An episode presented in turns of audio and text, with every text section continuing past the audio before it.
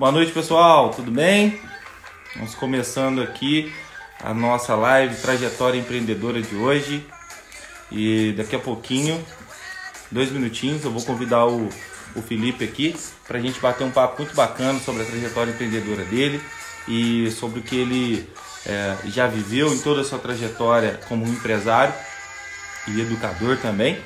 E essa é uma das lives do, desse projeto que se chama Trajetória Empreendedora, em qual eu estou convidando diversos empresários que eu admiro, que eu já convivi, que eu já trabalhei, é, para contar um pouco da sua história e com essa história nos auxiliar a entender um pouco mais sobre o negócio dele, também que a trajetória dele nos ajude a aplicar é, esses ensinamentos nas, nos nossos negócios. Só vou aguardando o pessoal entrar para começar o bate-papo.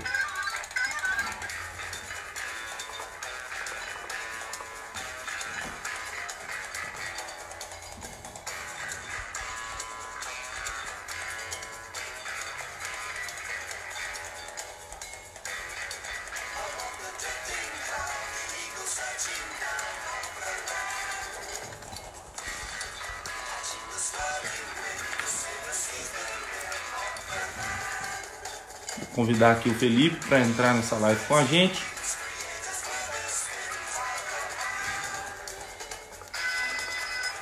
Felipe.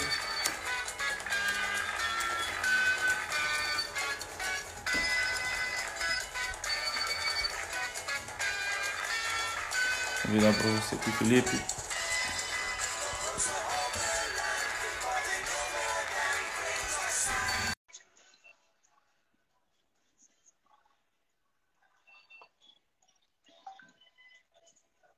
Convidei o Felipe aqui para entrar nessa live com a gente. Vamos aguardar.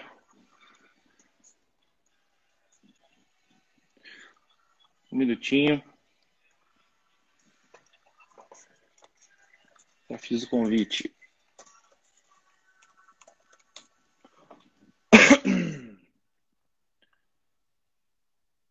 Vou chamar o Felipe novamente aqui. Ele já está online aqui, só aguardando a minha chamada.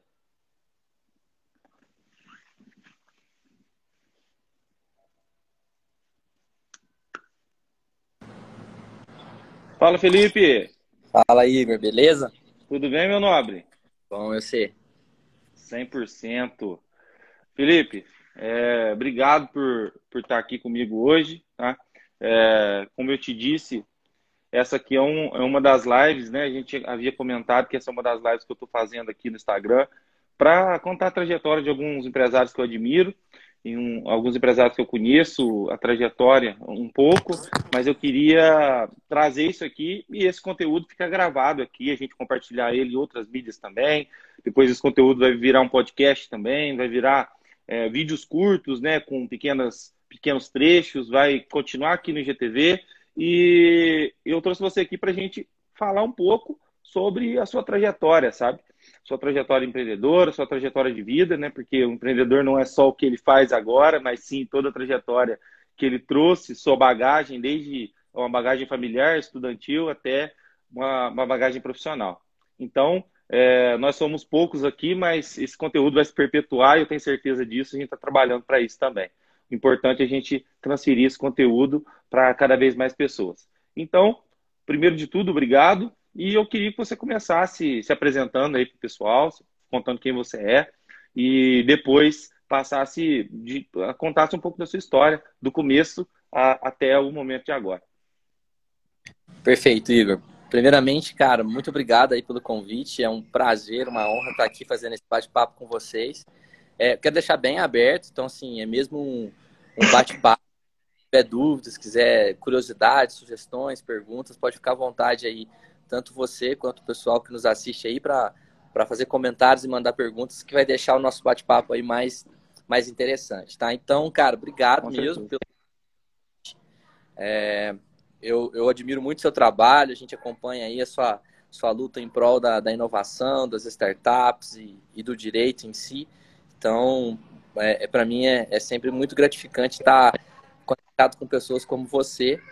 E, bom, eu sou o Felipe, né? Felipe Flauzinho, eu tenho 30 anos, estou é, minhas últimas quatro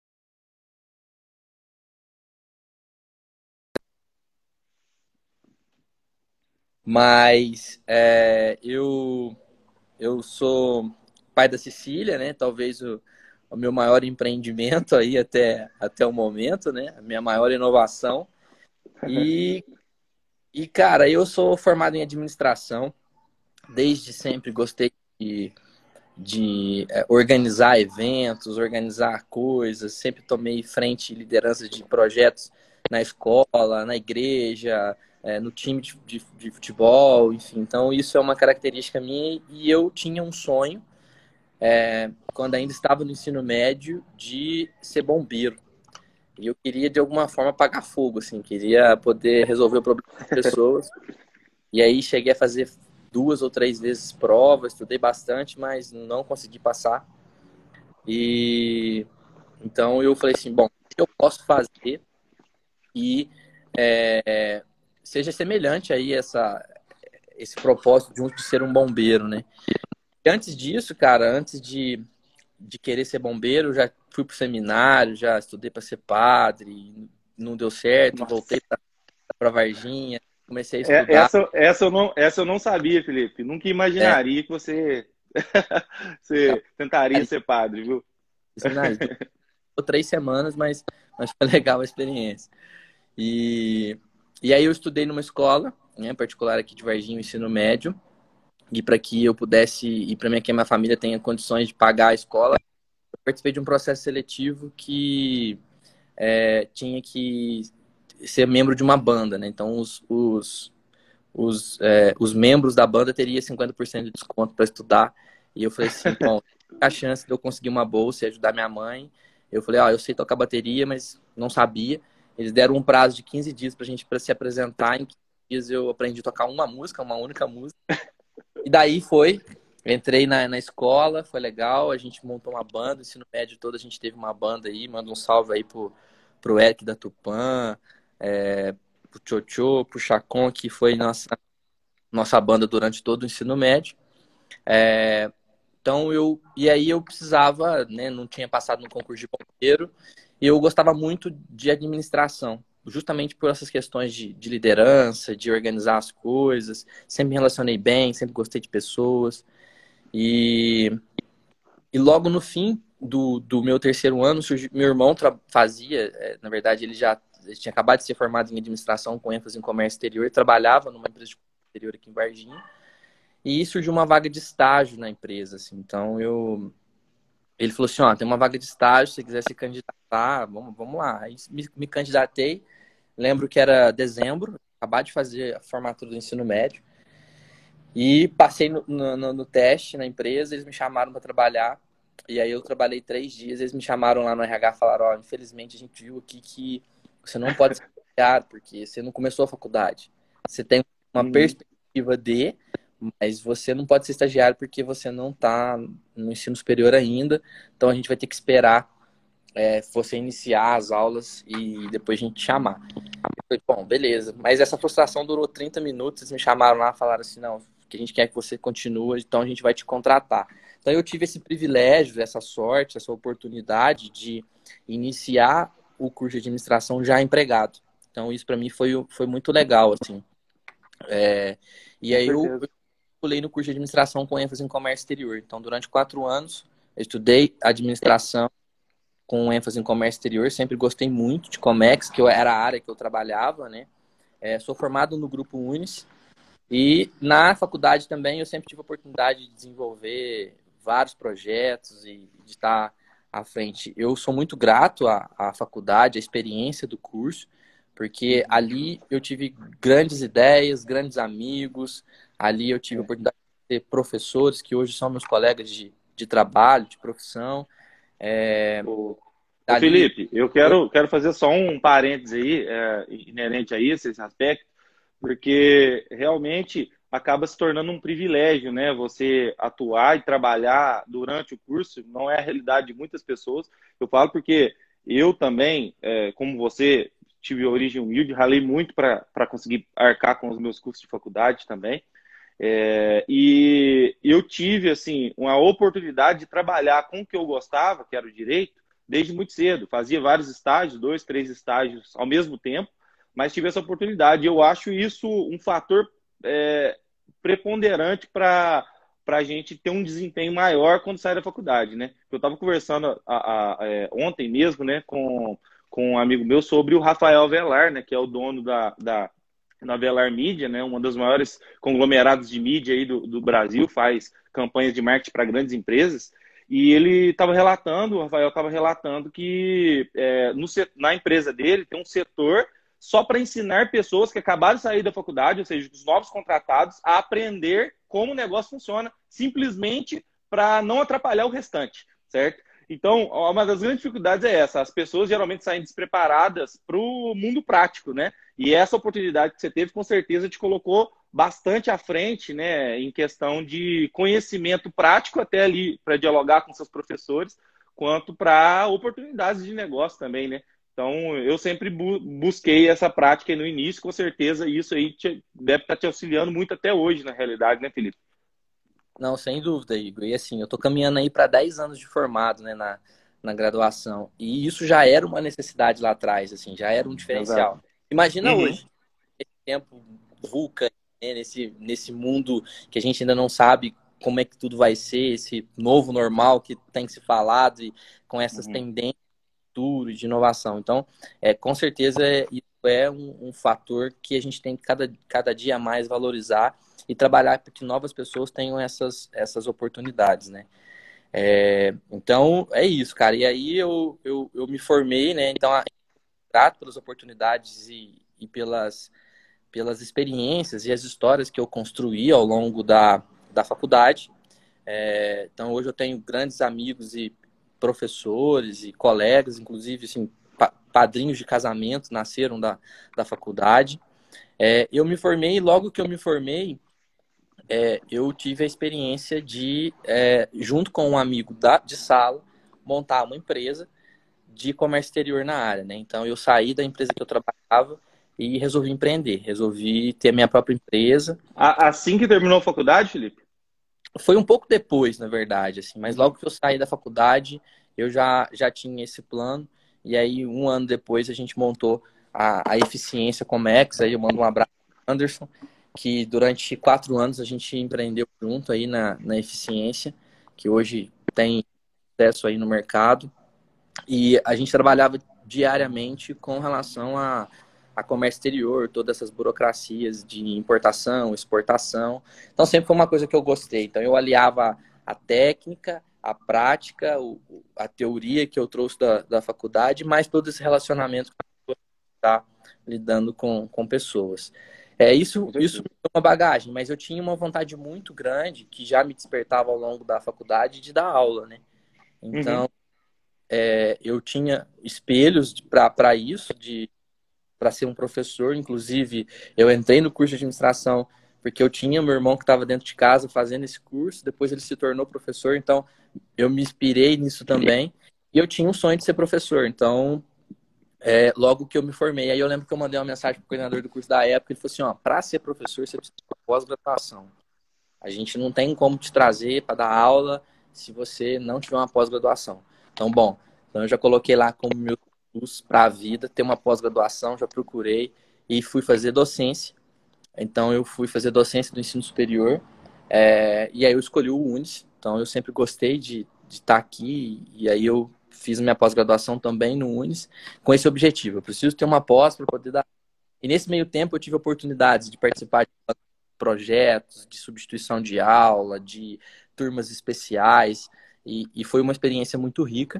E, Até... e, como, e, como, foi isso, Felipe? Você chegou lá na, na direção e falou assim, gente, eu quero dar aula. O que, que eu faço? Foi dessa forma? É, eu mandei um e-mail cara, mandei um e-mail pro coordenador do curso, falei assim, ó, Pedrinho, era o Pedro Portugal na época, falei assim, quer ser professor, o que que eu, que que eu faço? Eu, aí eu ainda mandei pra ele, ó, eu sei que tem essa, essa, essa, essa disciplina e eu tenho facilidade para elas, posso, o que que eu preciso fazer? Ele falou assim, ó, Felipe, na verdade, já existem professores que são, é, que tem a, essa cadeira dessa disciplina, né, então precisa ter vacância no momento, mas para que isso aconteça, você precisa ter uma pós-graduação. E aí eu falei, tá, beleza. E aí, assim, logo em seguida, à tarde, eu já estava matriculado em curso de pós, porque era o meu, meu objetivo. E assim foi feito. A pós foi um ano. Foi uma experiência também super legal, porque foi 100% online, né? Uma EAD. Então a gente vinha num, num modelo super tradicional na graduação, fui para o EAD com um certo preconceito, e hoje eu vejo que foi, né, é, foi a melhor escolha. É, e aí, assim que eu terminei a minha pós-graduação, eu mandei um e-mail para ele. Falei, ó, terminei a pós-graduação. né, e mandei para Agora ele. já posso dar aula. Já posso dar aula. Cara, e foi assim, é, coisa de um mês, abriu vacância para uma das disciplinas que eu dominava, né, que era do meu dia a dia, do contexto de comércio exterior.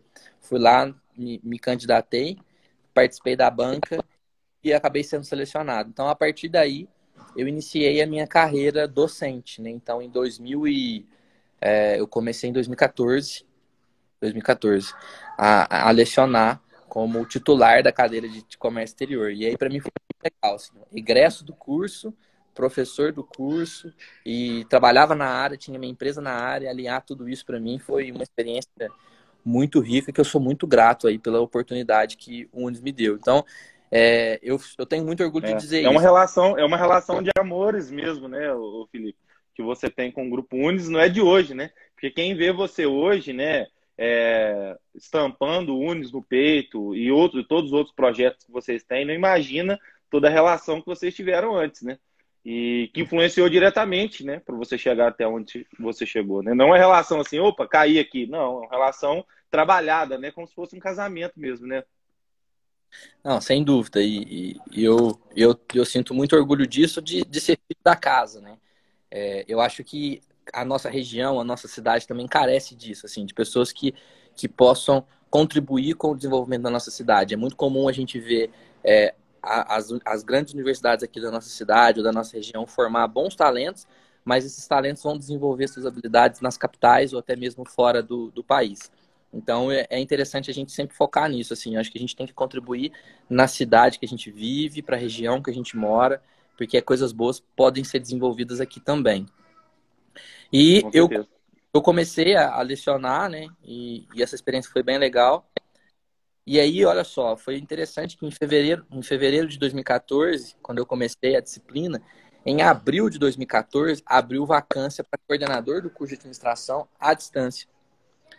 E aí o Pedro, né, que, que era o coordenador do curso do Comex na época, falou assim, ó, abriu a vaga aqui à distância para coordenador e é o seu perfil, assim, eu acho que você tem total condição de, de candidatar. Eu falei, ah, Pedrinho, mas coordenador, o que, que o coordenador faz? Eu vejo você fazer essas coisas aí, parece que dá tanto trabalho, velho. Com um aluno. Ele falou assim, ó, é, é, um pouco diferente, porque é a distância, mas eu acredito que é a sua cara, e se eu fosse você, você se candidatava.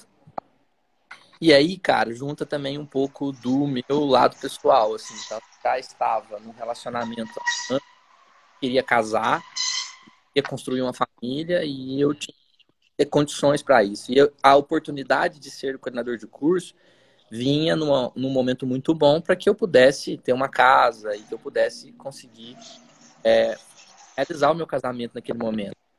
E eu candidatei, cara. Candidatei, fui lá, é, e foi interessante que eu participei da entrevista, mais umas quatro, cinco pessoas, e a RH da época falou assim, olha, isso é muito novo e eu acho que vai dar muito certo, porque os alunos não vão ver credibilidade em você. Assim. Isso, isso há, há seis anos atrás?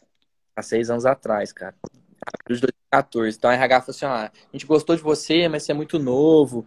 É, o EAD tem um público mais sênior, né? Um pessoal mais maduro e a gente acha que não vai passar a credibilidade que precisa, vai, você não vai representar tanto no curso. Então, a gente vai deixar seu currículo aqui e numa outra oportunidade a gente entra em contato. Falei, não, beleza, super entendo e né, faz um pouco de sentido sim.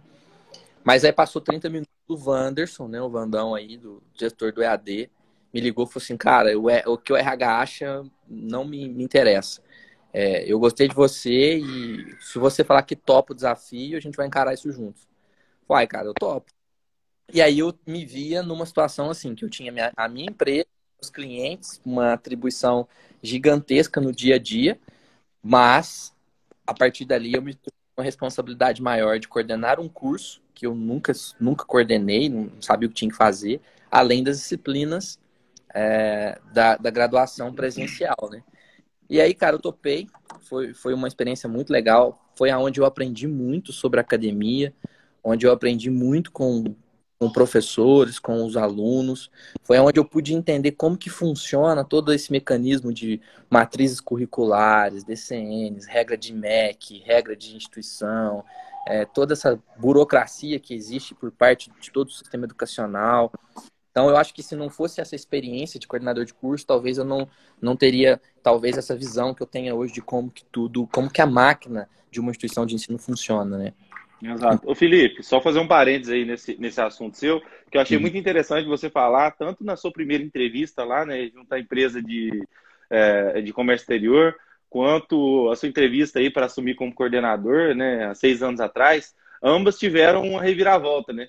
É, e a única coisa que eu consigo pensar é, o Felipe deve ser muito bom de entrevista, porque por mais que ele não preencha os requisitos, ele ainda assim é chamado é, por motivos objetivos e subjetivos ali da, da, das coordenações. Né? Isso é muito bacana, cara. Isso é um, um, uma. Apesar de você ter essa característica de liderança, com certeza você se encaixaria perfeitamente em qualquer tipo de empresa no, no quesito no quesito entrevista, né? Eu achei bem engraçado que você falou sempre que eles voltaram atrás em todas as, as duas oportunidades, né? Que foram as, diga, de passagem, as, as principais, né? Para fazer, para moldar o Felipe de hoje, né? É, cara, eu não sei se eu sou bom de entrevista, assim, é, sorte, eu acho que a gente tem que estar preparado pro, pro momento, né, mas foram situações que, assim, que veio a, a calhar, eu acho que eu, eu consegui me expressar e as pessoas que estavam ali acreditaram no, no projeto, né, na, na ideia de que, que eu consegui passar durante a entrevista, então isso foi legal. E, e, e o curso de administração à distância do Unis, ele, ele tinha uma, uma peculiaridade naquele momento que era um dos cursos mais é, acessados, vamos dizer assim, e ao mesmo uhum. tempo com uma maior. E naquele momento, em 2014, nós, nós enfrentávamos em Varginha a chegada de muitos grupos no, no mercado de educação à distância, né? Então era quando chegou aí principalmente Cruzeiro do Sul, é, Unicesumar, e aí eles tinham é, um, uma proposta comercial melhor do que a gente naquele momento. Então a gente precisava criar, a gente precisava é, pensar em estratégias comerciais diferentes para atrair o aluno. E aí, cara, naquele momento não tinha outra estratégia a não ser Facebook, a não ser publicar as coisas, né? E tentar atrair o aluno dessa forma.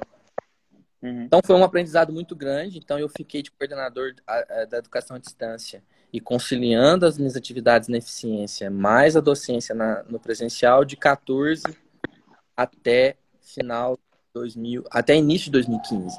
Foi quando é, o, o pessoal da, da o comitê executivo do grupo, né, é, se reuniu e falou assim, tá, chegou o um momento do Unis entrar no mercado que ele ainda não entrou, que é o da educação executiva. Então, a gente tinha um relacionamento até que considerado bom com as empresas da região, mas gente, o nosso relacionamento é, ou era para pedir patrocínio para as empresas aqui da cidade, ou era para pedir emprego para os nossos alunos. Então a gente não tinha projetos, a gente não tinha um, um, uma, uma, proposta de trabalho é, formatada para as empresas da região. E aí a gente começou a ver que Varginha, as empresas, tratava muito Dom Cabral em Belo Horizonte ou muito FGV em São Paulo. E a gente, né? E aí a gente começou a fazer uma análise. É, mas e o a gente não pode ofertar o que essas instituições ofertam? O que, que a gente não tem que eles têm? Como é que, é, como é que tudo isso funciona? E aí, é, o, o, Jefferson, então, na época, ele me chamou e falou assim, olha, eu sei que você tem uma empresa, eu sei que você tem um relacionamento, é, queria que você me falasse um pouco de é, como é que é esse mercado da educação executiva.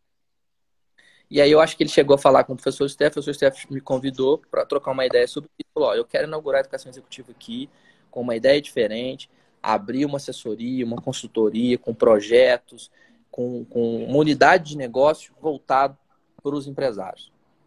Você topa? Aí eu falei, putz, e era 2000, início de 2015, era, cara, era a primeira semana de janeiro, assim, todo mundo de férias.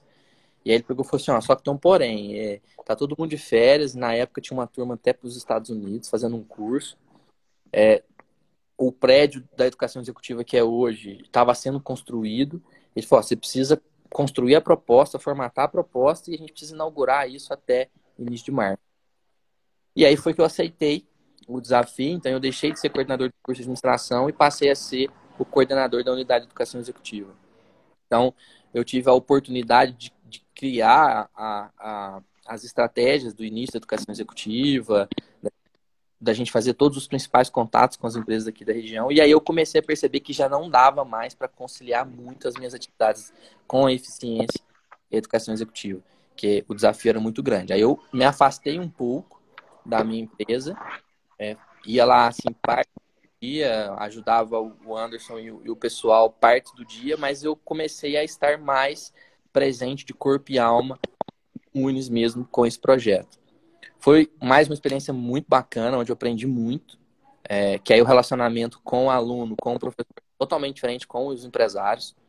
E aí a gente começou a perceber que a gente precisava parar de pedir patrocínio e de é, pedir só estágio de emprego para os nossos, nossos alunos e ter, de fato, um relacionamento, um propósito diferente que pudesse unir as empresas da nossa cidade em prol do desenvolvimento daqui e que isso pudesse trazer algum retorno financeiro para a instituição.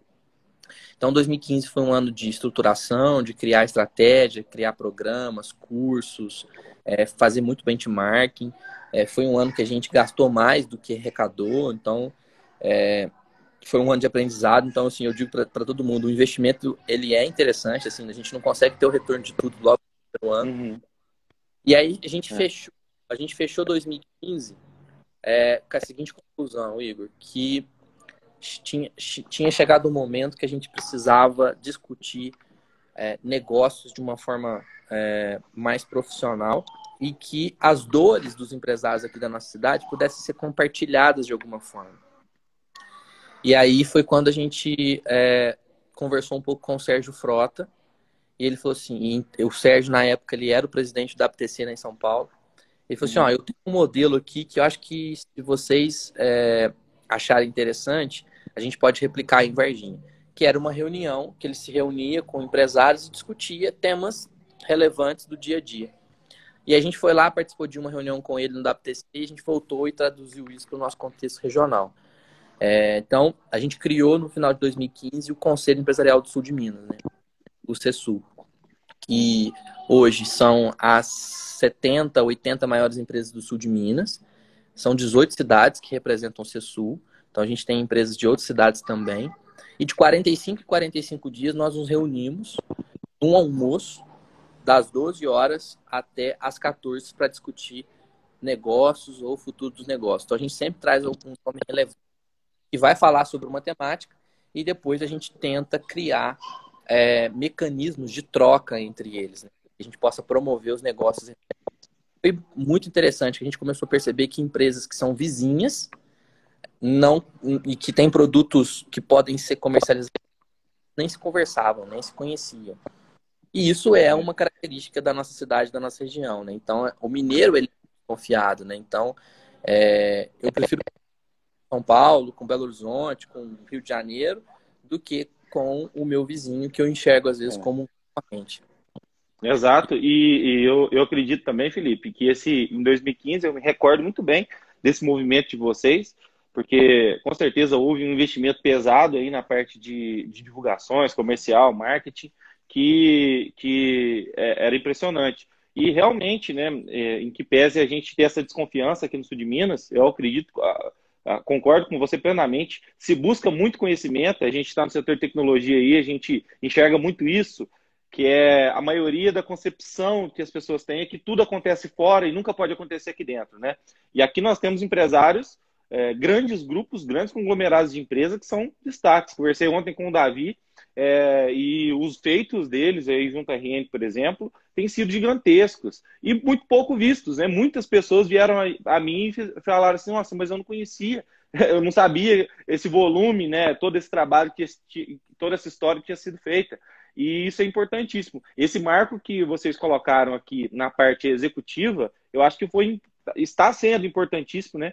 E eu também via muito, enxergava, antes de vocês surgirem com a educação executiva, eu enxergava muito a FGV como um, um polo forte aqui no sul de Minas, independente da distância né, que havia entre as conexões. Aqui tinha poucos cursos aqui, e aí o Unis veio e entregou um conteúdo muito bom. Eu tenho vários amigos, eu infelizmente não tive a oportunidade de fazer um, uma, uma especialização, né, MBA, nem uma, uma, aí no Unis, mas pretendo porque eu acredito muito na qualidade também. E realmente para mim também foi um marco importantíssimo aqui para nossa região, porque não havia, né, esse estilo de educação executiva e tal qual foi o movimento, né, é, de é, a, a, na década de 90, né, início da década de 90, da internacionalização, né, com certeza você vai falar disso daqui a pouco, sobre o que vocês estão fazendo, a, a, a chegada de grandes empresas para cá, o movimento do próprio inglês, né, do aprendizado do inglês para adultos que não existia, só para crianças, nessa evolução, tudo isso foi um, foram marcos, né? Mas aqui no sul de Minas, esse marco, como vocês, é, como vocês fizeram, foi importantíssimo, principalmente na minha concepção do CESU. É, essa união empresarial, eu vejo resultados que foram trabalhados desde 2015 até hoje acontecendo aqui, né? Vide aí as políticas econômicas que estão surgindo. Então, isso é só para fazer um comentário a respeito disso, mas pode continuar. É, e exatamente isso, Igor. Então, assim, é, esse acho que é o maior legado do, do CESU, né, do nosso conselho, porque do CESU de Varginha nasceu o CESU de Pouso Alegre, nasceu o CESU da Mantiqueira, que é sediado em São Lourenço, e o CESON, que é o Conselho Empresarial da Zona da Mata, que está em Cataguases. Então, os quatro, uhum. mais de 160 empresas, que faturam juntos aí mais de 30 bi, é, que tem mais de 15 mil funcionários, juntando todos. Então, assim, é um movimento muito forte que pode fazer diferença nas regiões que eles estão inseridos. E aí é isso, aí o conselho ele se reúne de 45 em 45 dias, né? É um almoço do meio-dia às duas, porque é o momento que o empresário tem para almoçar. E a gente sabe como é que é a vida do empresário, né? Do dia a dia. Então, assim, não tem muito tempo de happy hour, porque às vezes a esposa não deixa, não pode chegar mais cedo pro café, porque às vezes já tem uma reunião. Então, Exato. parar pode parar, ele tem que almoçar e é, a gente transformou isso num almoço com conhecimento e com geração de negócio. É, a gente, o conselho foi amadurecendo, né? Nós já estamos caminhando aí para cinco anos de, do conselho empresarial. Trouxemos muitos nomes relevantes, Cortella, trouxemos Mara Luque, é, trouxemos Walter Longo, William Vac. Em 2018 nós fizemos é, uma rodada com todos os candidatos ao governo de Minas. Na ocasião não veio o Pimentel, mas todos eles vieram. Tivemos a oportunidade de receber o Zema. Em 2019, o Zema, o Zema retornou, porque na, no, do, da, das propostas que ele trouxe do plano de governo, ele, fech, ele, ele assumiu um compromisso com os empresários. Em 2019, nós o convidamos para voltar e ratificar esse compromisso no desenvolvimento do sul de Minas e atração de investimentos para cá. Então foi bem bacana. É, fechamos 2000 e, e aí, assim, o conselho tem algumas regras que é interessante eu destacar, então não é qualquer empresa que participa. Se você faltar três uhum. vezes, substitui a sua cadeira e entra outra empresa. Então é um, uhum. é um uhum. grupo é, que está ali mesmo pensando em, em, no futuro dos seus negócios, mas ao mesmo tempo o que, que podem fazer é, em conjunto. Então, assim. É. É... E, e, essa, e essa iniciativa do sul foi uma iniciativa enquanto você estava à frente da coordenação executiva, certo? Foi, foi, foi uma iniciativa da coordenação executiva.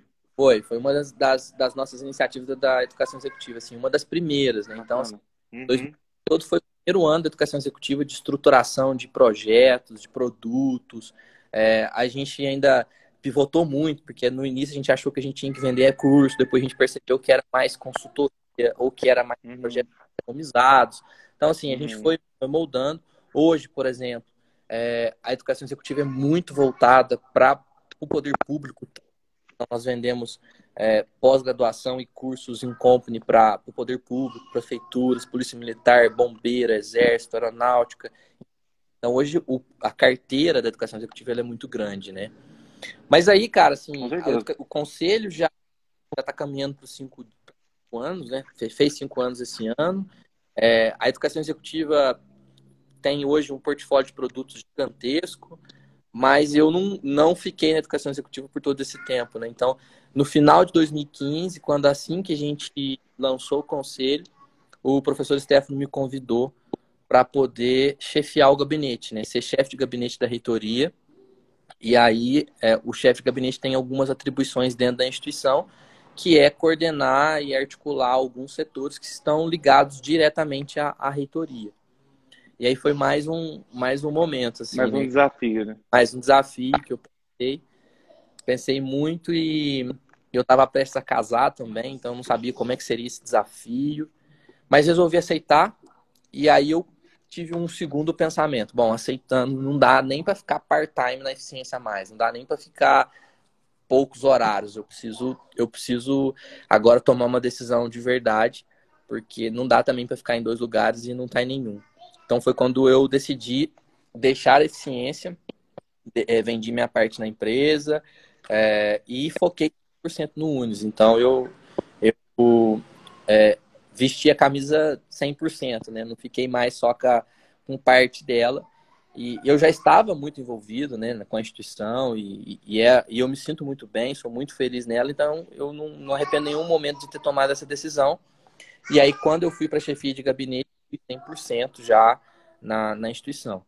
E, na ocasião, o que, que compunha né, a, a chefia de gabinete?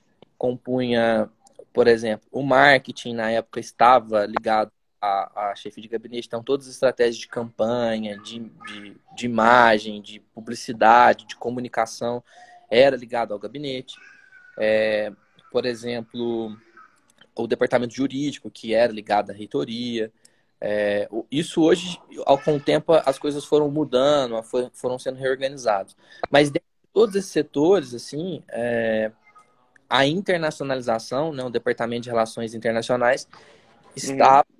E ele ainda é ligado à chefia de gabinete, é, era uma, uma das atribuições. Então, o professor Stefano, ele sempre teve um sonho de que todos os alunos do pudessem ter alguma experiência internacional em algum momento do, da sua, do seu curso, da sua trajetória dentro da instituição. Não só os alunos, mas também os, os funcionários. Então, ele já, ele já tinha tido algumas iniciativas, mas algo isolado. Então, um dos desafios foi a gente construir uma proposta institucional é, de relações internacionais para o Grupo Unis. Foi quando, então, eu tive a oportunidade aí de viajar bastante, então, eu conheço 32 países graças a, a essa experiência. É, tive a oportunidade de fazer muitas amizades aí mundo afora, de conhecer vários lugares. Hoje, o Grupo Unis tem um projeto né, institucionalizado. Nós temos mais de 70 convênios assinados com mais de 45 instituições no mundo todo.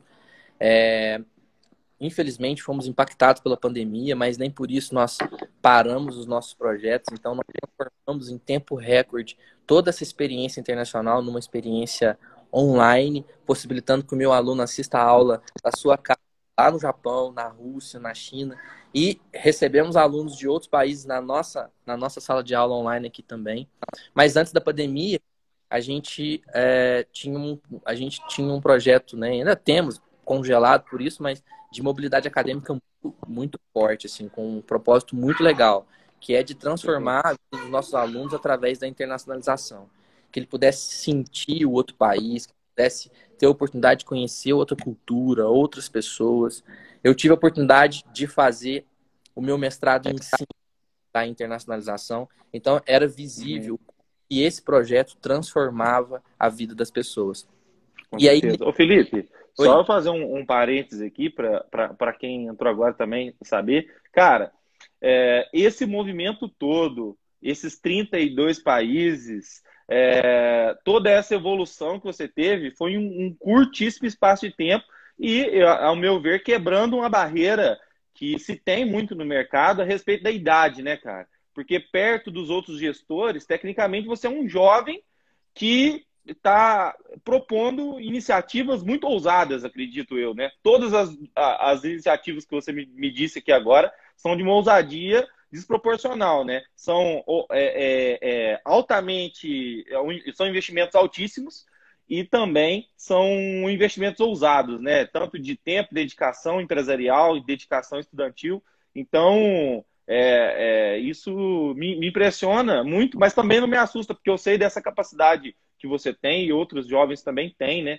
É, para isso. E se você for ver, você tem, cara, 30 anos e com grandes feitos dessa forma, eu acho isso muito bacana. E esse enfrentamento que você teve aí, inerente a, a essa barreira da idade, eu acho que, que é louvável também, cara, é louvável. Ô, Igor, obrigado, cara. Assim, é... existe o preconceito da idade, acho que em todo lugar, é... mas eu nunca me preocupei com ela. Acho que, acho que isso, para mim, nunca foi um, um dificultador, um, um dificultador. Acho que a gente tem que acreditar no nosso trabalho e fazê-lo bem feito, independente de qualquer coisa. E é, eu sou muito grato pela oportunidade que o professor Stefano me deu, né? Então, assim, é um cara que sempre acreditou em mim, que sempre me deu todo apoio, é uma pessoa é, visionária, né? Então, assim, a gente às vezes não entende o que o professor Stefano está pensando, mas é porque a gente está pensando hoje, quatro anos. Então, ele, ele me deu essa, essa oportunidade, acreditou em mim, me deu essa liberdade. Eu acho que isso foi fator fundamental para que eu pudesse é, contribuir com a instituição e, ao mesmo tempo, adquirir toda essa bagagem, essa, essa é, Então, e aí, é, então, assim, o projeto de, de, internacionalização do grupo é um projeto muito bacana. É, eu convido todos aí vocês a, a conhecerem. Nós recebemos, em média, é, 40, 50 alunos por semestre, num programa muito bacana de, de, de reciprocidade. Então, assim, quando a gente fala de interna internacionalização, é muito comum a gente é, pensar em alunos classe A, classe B, com condições financeiras. Então, vale destacar que 85% dos alunos do Grupo Unis hoje são alunos pós-laboral. São alunos que precisam trabalhar durante todo o dia para pagar a mensalidade à noite. E dificilmente teriam uma oportunidade financeira de ter uma experiência como essa. Então, todo o nosso, a nossa articulação, a, nossos convênios foram assinados com base na reciprocidade. Então, o meu aluno não paga para estudar na instituição de ensino do exterior, assim como eles não pagam aqui. É, tem uma política também que, a partir do momento que você faz a, a mobilidade, que você sai do, do país, a sua, a sua mensalidade durante o semestre aqui é congelada. Então, você não paga pela sua mensalidade. Algumas instituições oferecem alojamento. Se ela oferece alojamento para o meu aluno lá, eu ofereço aqui. Algumas instituições oferecem estágio. Então, se eu ofereço estágio para o aluno deles aqui, eles oferecem estágio remunerado para o meu aluno lá. Assim, eu dou condição de, de, de inclusão deles em qualquer situação. E foi assim que a gente foi que a gente foi crescendo e desenvolvendo projetos. A partir daí, não ficou só na mobilidade. Então, a gente avançou uhum. em pesquisas científicas a nível internacional. Hoje a gente tem uma série de revistas, uma série de eventos, é, é, uma série de parcerias. Nós participamos de muitos programas Erasmus, que é um programa financiado pela comunidade europeia. Então a gente brinca e gosta de destacar. A gente nunca ganhou um real do governo brasileiro para incentivar a internacionalização, mas já ganhamos aí alguns bilhões de euros para incentivar é, o envio de alunos, professores e colaboradores num projeto como esse. Nesses quatro, cinco anos de internacionalização, Igor, eu posso.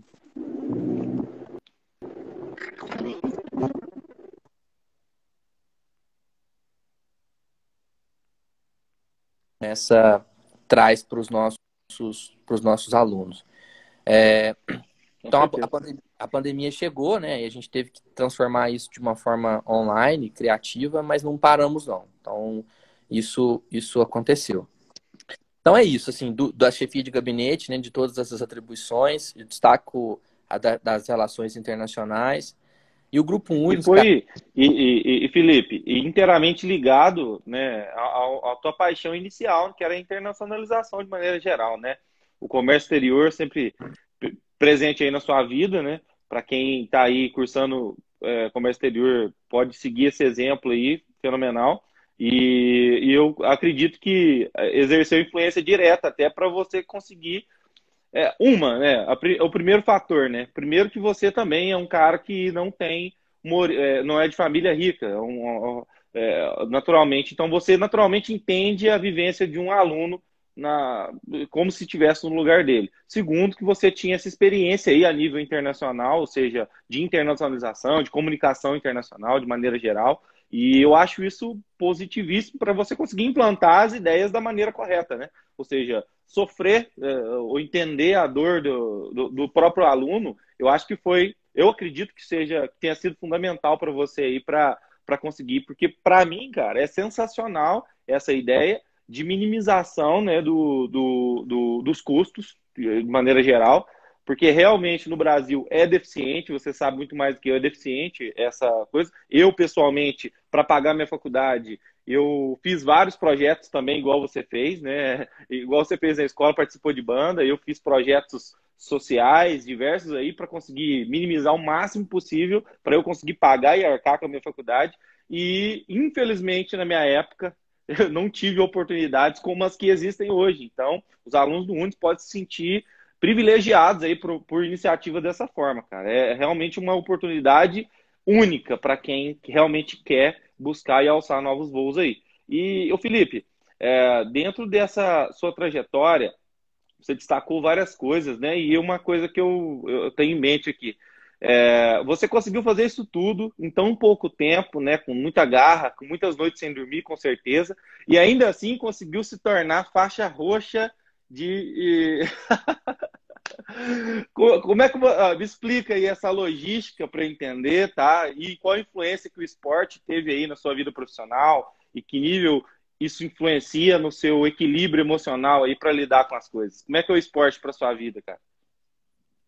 Cara, o jiu-jitsu entrou na minha vida também de uma forma engraçada, porque eu ia formar, né, em 2011 e eu tinha um terno, cara, e, e eu lembro que é, na época a Thaís, né, era minha namorada na época, e ela falou assim, ó, experimenta o terno. Falei, ah, não, depois experimenta. Não, experimenta o terno. Ah, não, depois experimenta. Aí minha mãe falou assim, é, experimenta o terno.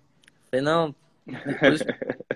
Cara, faltando uma semana para, sei lá, não, uma semana é mais, uns, sei lá, um, umas três semanas da formatura, experimentei o terno. E, cara, o terno não fechou, cara. O terno não fechou. e aí, eu falei, nossa, vou ter que comprar um terno, e agora? É...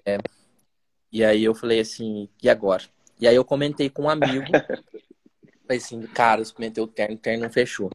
E esse amigo, ele era faixa preta de jiu-jitsu, né? É faixa preta de jiu-jitsu, e dava aula aqui numa academia e falou assim, ó, você quer emagrecer? Você quer entrar três semanas? Falei, ah, eu quero. Ele falou assim, então, então você vai ter que fazer o que eu mandar vamos treinar comigo e você vai treinar todos os dias e fazer pedir que você vai entrar no terno. Eu falei, cara, não vai dar certo.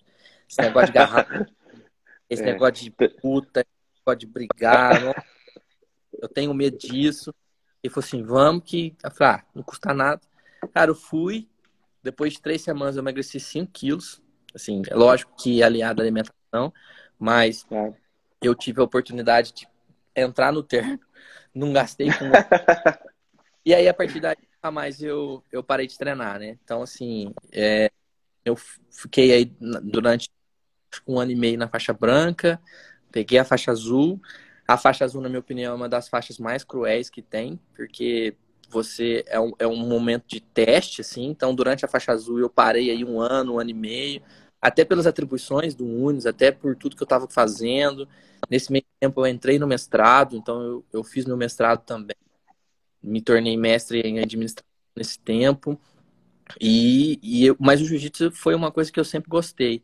Aí depois de um ano e meio parado na faixa azul, eu é, e hoje eu tô na faixa roxa e ainda tem um caminho pela frente que é a marrom e a preta, né? Mas eu, eu encontro, cara, eu faço o jiu-jitsu hoje é minha válvula de escape e é minha terapia diária. Se eu fico sem o jiu-jitsu uma semana, faz falta demais. Que é onde eu encontro equilíbrio para poder fazer os meus projetos, é onde eu consigo ter autocontrole. É, eu brinco com o pessoal, assim, o valor do tempo é, é muito relativo, né? Então, 30 segundos para alguns passa muito rápido. Cara, 30 segundos no tatame debaixo de um cara mais pesado que você, parece que é 30 anos. Uma eternidade. É, então, é, é isso, cara. E é, um, é uma paixão, assim, eu gosto muito eu arrependo de não ter conhecido o jiu-jitsu antes, de não ter começado antes, de não ter é, tido a oportunidade de, de, de, de, me dedicar antes. Mas é fantástico, assim, eu, eu, eu gosto muito eu, e eu te falo que os meus melhores amigos, que hoje são, assim, irmãos, é do tatame, assim. É, é onde a gente... Porque a gente brinca, o tatame... Você entra no tatame, cara, ah, não tem preto, não tem branco, não tem gordo, não tem magro, não tem pobre, não tem rico, não tem, sabe, não tem nada disso, cara. Lá todo mundo é igual, todo mundo é, você tem e você tem a oportunidade de aprender não só o jiu-jitsu em si, mas a humildade, a paciência, a sabedoria é, e, e, outras coisas mais dentro. Então, eu sou muito grato por, por ter conhecido o jiu-jitsu. É uma coisa que, se depender de mim, cara, eu não pretendo não parar nunca.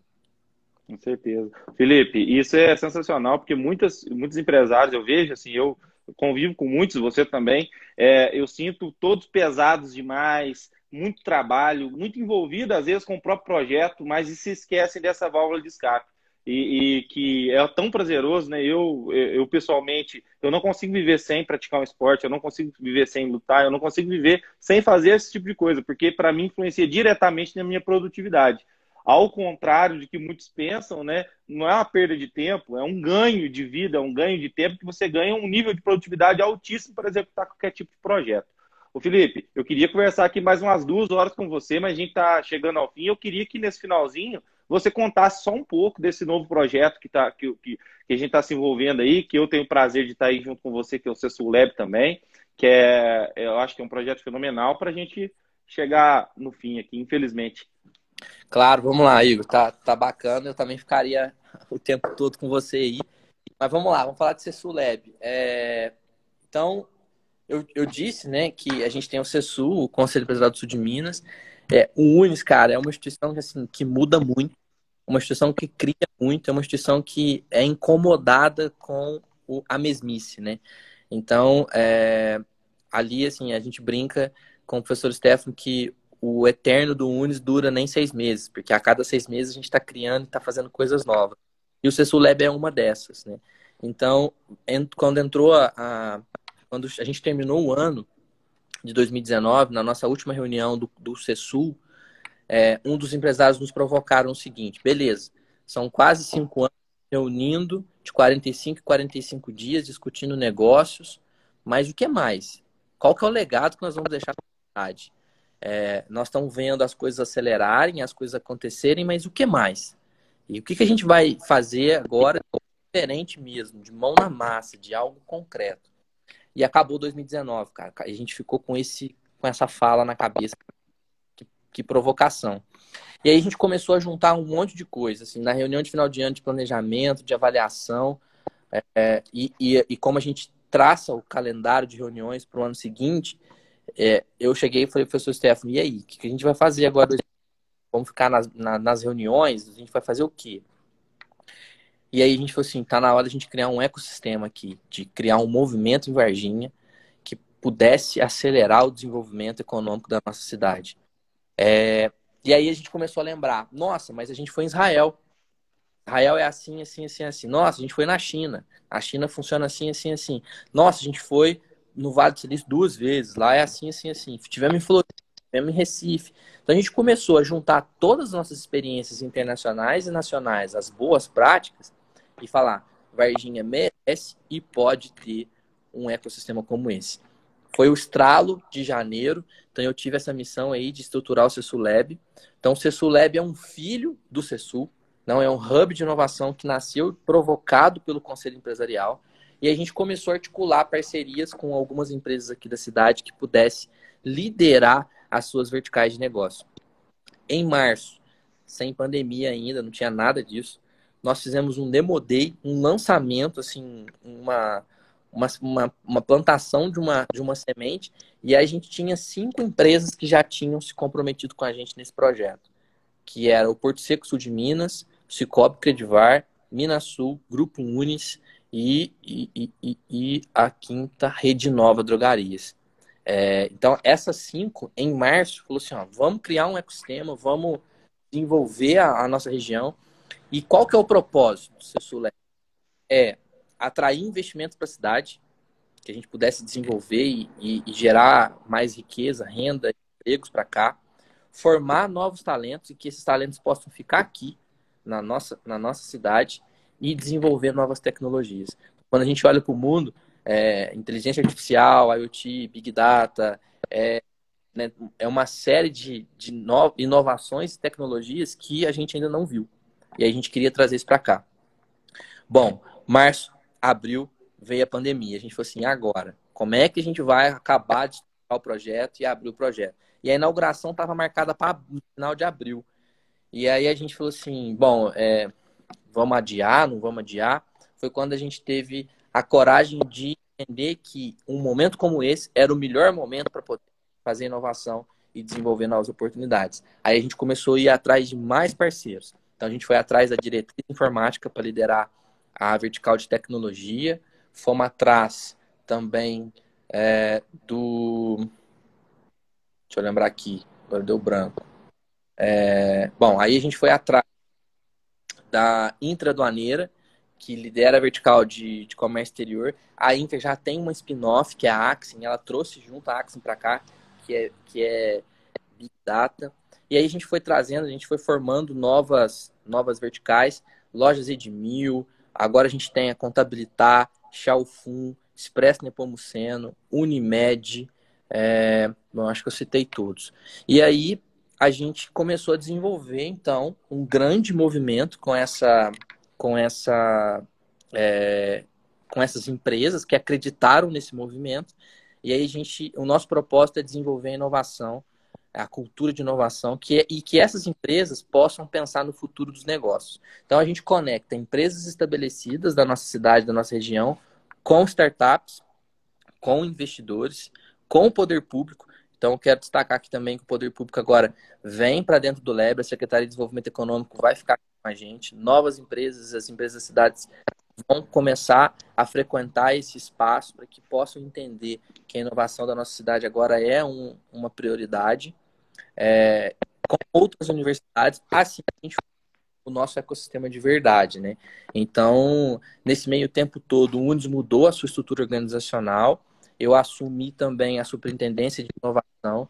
Então, é, como a internacionalização era um dos braços estratégicos, hoje a inovação passa a ser também. Então, estamos muito focados em disseminar a cultura de inovação para todos os nossos colaboradores e que isso possa gerar novas tecnologias, uma transformação digital, cultural, social em todo mundo para que a gente possa desenvolver é, a nossa cidade. Então é um espaço aberto para toda a comunidade. Nós ficamos localizados aqui na Vila Pinto, de frente ao estacionamento da Fadivo. Convido todos vocês que estão nos assistindo a, a conhecer esse espaço. Você que tem uma empresa, um negócio, um empreendedor individual, uma ideia, um, né, um respiro.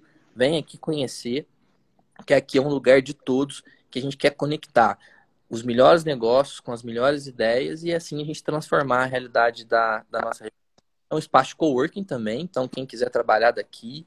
É, é um prédio de quatro andares, então a gente, no térreo, é um espaço de coworking e de startups residentes. O primeiro andar é o andar das verticais, então todas as empresas que eu falei para vocês, hoje são 13 empresas com 10 verticais de negócio tem seus times de inovação que desenvolvem os seus projetos de futuro aqui com a gente. O segundo andar vai ser destinado Secretaria de Desenvolvimento Econômico do município.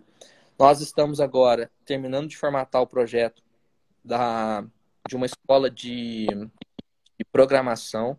A gente sabe da, da, da, da necessidade de mão de obra nessa área. Então, além de ser uma escola de programação que possa atender todas as verticais das empresas da cidade, vai ser também um projeto social. Então, a gente quer poder ensinar programação para crianças carentes de 14 anos até idosos de 80 anos. Então, a gente já está com esse projeto saindo do forno. A gente quer poder inaugurar isso em 2021. O terceiro andar, visando um dos nossos propósitos, que é a atração de investimentos para cá, vai ser incubado todos os projetos que vão ser desenvolvidos na cidade inteligente com o fundo do Emirados Árabes. Então, a mobilidade urbana, que é liderada pelo Porto Seco, vai vir para esse terceiro andar e vai incubar todas as tecnologias que visam o desenvolvimento da cidade inteligente. E o quarto andar vai ser a sede do CESU. Então, a gente quer poder trazer o CESU para cá, que tem uma sede própria, reunir todas essas empresas que eu falei para vocês. É, e aí, um, um diferencial que essa sede vai ter é o nosso laboratório de dados. Então, a gente começa a trabalhar fortemente com Big Data E a gente quer que os empresários da nossa cidade, da nossa região, começam a tomar decisões de negócio com base em dados. Como é que está o PIB? O que está importando? O que está importando? Como é que está empregando? Qual é a faixa salarial? O que, que ele faz? O que, que deixa de fazer? De quem que eu posso comprar? Para quem que eu posso vender? Enfim. Então, a gente vai ter um laboratório de dados aqui. Tudo isso que eu estou falando para vocês, o nosso pipeline aí é até setembro de 2021. Então, a gente quer poder acelerar o desenvolvimento o quanto antes. Uma outra iniciativa, Igor, que eu rapidamente queria só destacar, é o uhum. PDEV, né, que é o Plano de Desenvolvimento Econômico, que foi liderado pelo CESUL, pelo CESUL Lab, que foram mais de 80 propostas que as empresas se reuniram através de eixos temáticos e construíram um plano de desenvolvimento para o município de Varginha.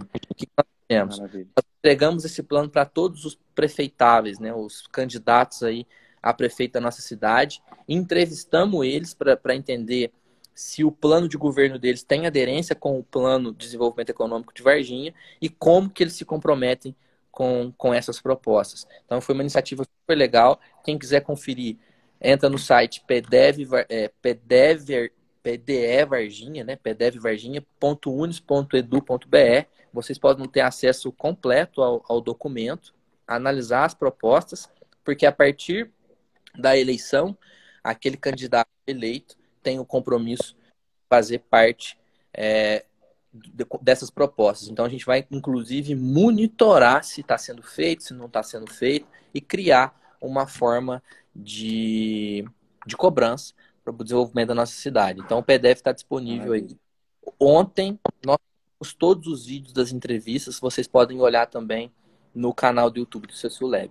Então o Cessu Lab é Felipe. isso, coisa para ser feita agradeço a, a parceria da OAB, né, no qual você está envolvido. Nós temos parceria do Sebrae e muita coisa legal está rolando aqui. É um time fantástico. Nós temos uma equipe assim sensacional, fora da curva. E a gente acredita que está só no começo, que tem muita coisa a ser feita aí para todo mundo. Com certeza. Felipe, Obrigado demais. Infelizmente, nosso tempo está no último minuto aqui. É, obrigado aí. Eu, eu, convido a todo mundo para seguir arroba Cessulab, é, para saber das iniciativas que o Cessulab tem. Eu acompanho, eu sou um seguidor, além de ser um, um, um integrante aí, é, da, é, é, um, um como um, grande parceiro aí junto ao AB, nós conseguimos fazer essa parceria Cessulab e OAB, e é um prazer para mim fazer parte dessa história sensacional de mudança aqui do sul de Minas também. Ô, Felipe, com certeza muitos empresários e, e muitas pessoas vão conseguir é, aprender muito com a sua trajetória e eu agradeço imensamente mesmo você disponibilizar seu precioso tempo para contribuir aqui com, um, um, com a sua trajetória para esses empresários, tá bom? Obrigado demais, meu amigo. Obrigado, viu? Imagina, eu agradeço. Muito obrigado a você pelo convite. Foi um prazer. Conte sempre comigo, conte sempre com o Cessu Lab. E obrigado a todos aí que acompanharam o nosso bate-papo. Um grande abraço. Obrigado, pessoal. E em breve esse conteúdo vai ser disponibilizado aqui integralmente e depois uns trechos menores para ir também por é, nas plataformas agregadoras de podcast. Um abraço. Até mais. Abraço. Valeu, noite. Felipe. Valeu, Boa noite. Tchau.